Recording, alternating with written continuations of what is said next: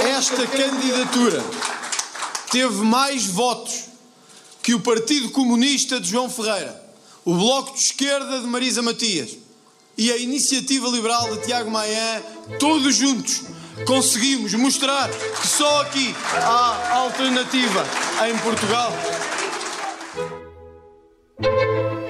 Viva! Está com o Expresso da Manhã. Eu sou o Paulo Baldaia. Marcelo Rebelo de Souza ganhou como se esperava e André Ventura afirmou-se como o político do momento capaz de condicionar à direita, mas também à esquerda, por razões diferentes, como é óbvio. O candidato do Chega conseguiu uma votação superior à votação conjunta da candidata do Bloco e do candidato comunista, e isso condiciona a ação desses partidos no Parlamento com pouco espaço para porem em causa a estabilidade política, tirando o tapete ao governo socialista. À direita, a influência de Ventura é notória e vai atrapalhar ainda mais a estratégia de Rui Rio, que pretende afirmar o PSD ao centro, mas que ajudou a normalizar a extrema-direita, admitindo uma aliança nacional antes e depois do Chega, ajudar o PSD a recuperar o poder nos Açores. Os liberais crescem pouco e o CDS, estando ao lado do vencedor, bem pode cantar vitória, mas é evidente que é o partido mais prejudicado pela reconfiguração da direita. Neste episódio do Expresso da Manhã, convidamos os comentadores que fizeram a noite eleitoral na SIC: José Miguel Júdice, Francisco Louçã e Marcos Mendes. Pedimos a Marcos Mendes que olhasse para o resultado conseguido por André Ventura e perspectivasse a política portuguesa a partir deste ponto de análise. Eu acho que André Ventura, André Ventura tem um resultado que eu acho que é, por um lado, preocupante, mas não é surpreendente.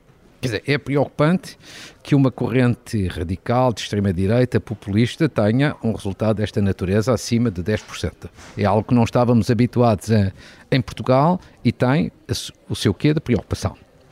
Agora, do meu ponto de vista, não é surpreendente, em primeiro lugar, porque é em grande medida um certo efeito novidade. Foi a primeira vez que ele teve o palco todo para si e beneficia deste efeito eh, novidade. Eh, não tanto como há um ano e meio. Segundo, porque eu acho que ele beneficia muito do facto de, sobretudo a esquerda mais radical, eh, ter uma estratégia de ataque contra a aventura que eu acho que é tudo menos inteligente. Não é nada inteligente. A ideia de o proibir, a ideia de não deixar ir para o governo, a ideia de ilegalizar é fazer dele uma vítima e ele alimenta-se disso. Terceiro, eu acho que ele também é beneficiado por um fenómeno que eu acho que existe em Portugal, à direita, e à esquerda, que é a ideia de que não há uma oposição eficaz ao governo. E de que a esquerda, a geringonça, é mais aliada do governo do que a oposição e que à direita também há muitas falhas na forma de fazer a oposição. Eu acho que ele beneficia imenso disso. Com a sua linguagem, com as, com as suas ideias muitas vezes tontas. E, portanto, nesse plano, acho que há aqui uma conjugação de fatores, sem prejuízo que o populismo, mais dia menos dia, tinha também que ter uma representação em Portugal, tem um pouco por todo lado. E, portanto, ele beneficia de tudo isto. Para o futuro, eu acho que, por um lado, destas eleições, sai uma derrota da esquerda radical a toda a linha. Toda a linha. PCP e Bloco de Esquerda são derrotados em toda a linha. O PCP volta a cometer o erro de há cinco anos e o Bloco, então, não percebeu nada do filme. Portanto, saem muito derrotados. E isto é uma grande vitória de António Costa. António Costa tem os seus parceiros naturalmente enfraquecidos. E se estão enfraquecidos, ele está mais fortalecido.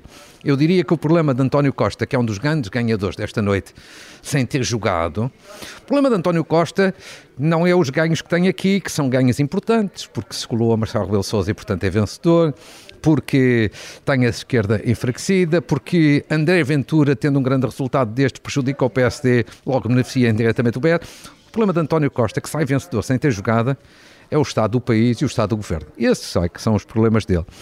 E finalmente, eu acho que André Ventura é também um problema sério a partir de agora, muito mais do que era relativamente à direita e ao centro-direita e designadamente ao PSD. Por outras palavras, eu acho que cada vez vai ser mais difícil na área da direita ter uma plataforma de governo maioritária. E mesmo que consiga ser maioritária, coisa que duvido, acho que nunca será coerente. Ora, a direita só tem condições para regressar ao poder numa lógica de ter uma solução maioritária, estável e coerente. Maioritária, cada vez se vê como mais difícil. Coerente, então, julgo que, mais do que difícil, é quase impossível neste contexto.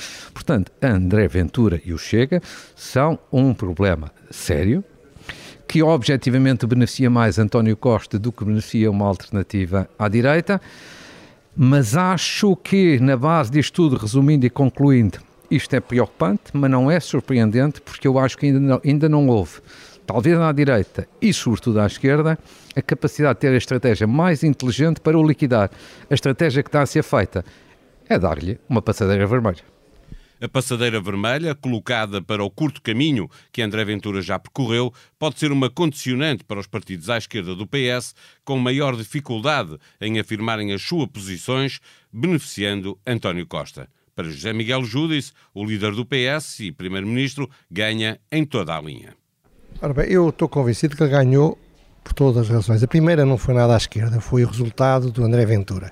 É o melhor resultado que o Partido Socialista pode desejar para ter condições para renovar o governo em 2023.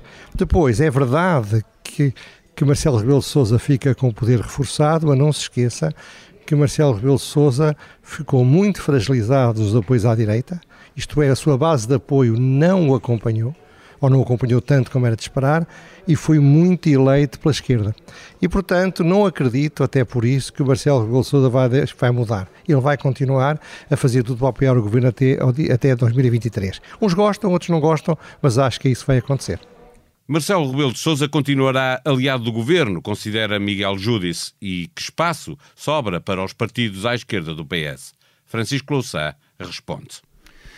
Repara, os resultados eleitorais acho que devem ser lidos com algum cuidado. Eh, Ana Gomes teve metade dos votos de Sampaio da Nova. Eh, Marisa Matias teve um pouco menos de metade dos votos que tinha tido e um, um, João Ferreira teve o segundo pior resultado da história do PCP. Todas essas candidaturas resultaram, uma do espaço do Partido Socialista, outra do espaço do Bloco de Esquerda, outra do PCP, resultaram de uma fragilidade social, dada a atração de uma parte importante destes votos, ou entre si, eh, Ana Gomes a disputar os votos do Bloco de Esquerda, ou para uh, uh, Marcelo Rebelo de Sousa, sobretudo.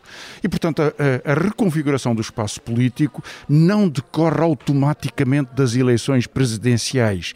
É certo que o que acontece a partir de agora é um reforço do, do, peso do Presidente e, portanto, desse ponto de vista também da sua relação com o Governo, o que reduz as possibilidades de uma crise política, que nesse plano seria imprevisível, e a haver eh, tensões na condução da pandemia são elas que podem eh, suscitar maiores dificuldades do governo. Se o governo estiver no Parlamento nas condições atuais e com a aprendizagem que houve desta transformação política que está a decorrer, eh, seguro da sua capacidade de eh, conjugar esforços para um Serviço Nacional de Saúde alargado, competente, preocupado, profissional, com os meios necessários, terá uma ampla maioria para o fazer. Não há nenhuma crise política que possa abalar isso.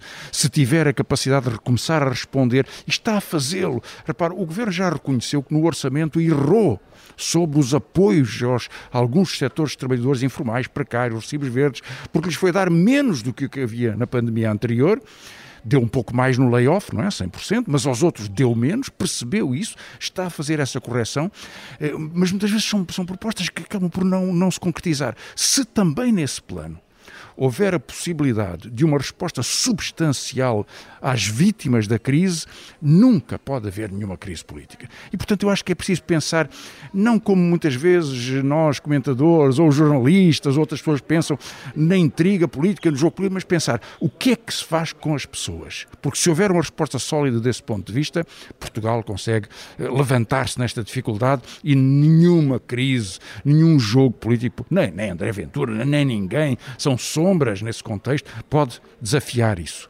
Se houver esta, as promessas que não ocorrem, que não se concretizam, este arrastamento das decisões, promete-se um subsídio e depois não se dá a ninguém, e é para 150 mil pessoas e recebem 300. Se houver esse tipo de dificuldades e se eh, eh não houver alguma estratégia na saúde, esperemos que haja, então haverá dificuldades para Portugal, não é só para o governo, e, o, e tu, tudo se, se, se, complica.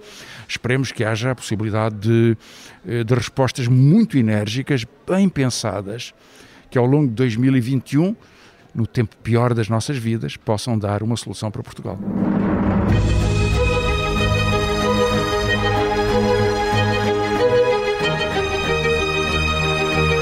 Site do Expresso encontram um mapa interativo com os resultados das presidenciais em cada distrito, em cada conselho, em cada freguesia e a reação de todos os candidatos e de todos os partidos.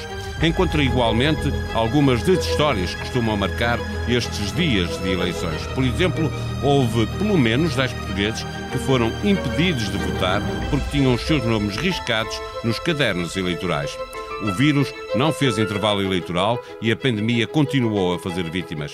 A evolução da Covid-19 no país e no mundo, em expresso.pt, com as polémicas sobre as vacinas e o furar da fila, que já levou a demissões em vários países. Veja igualmente os efeitos da pandemia nos clubes de futebol portugueses e saiba que jogos estão marcados para o regresso do campeonato. A sonoplastia deste episódio foi de Ruben Tiago Pereira. Tenham um bom dia, nós voltamos amanhã. Até lá.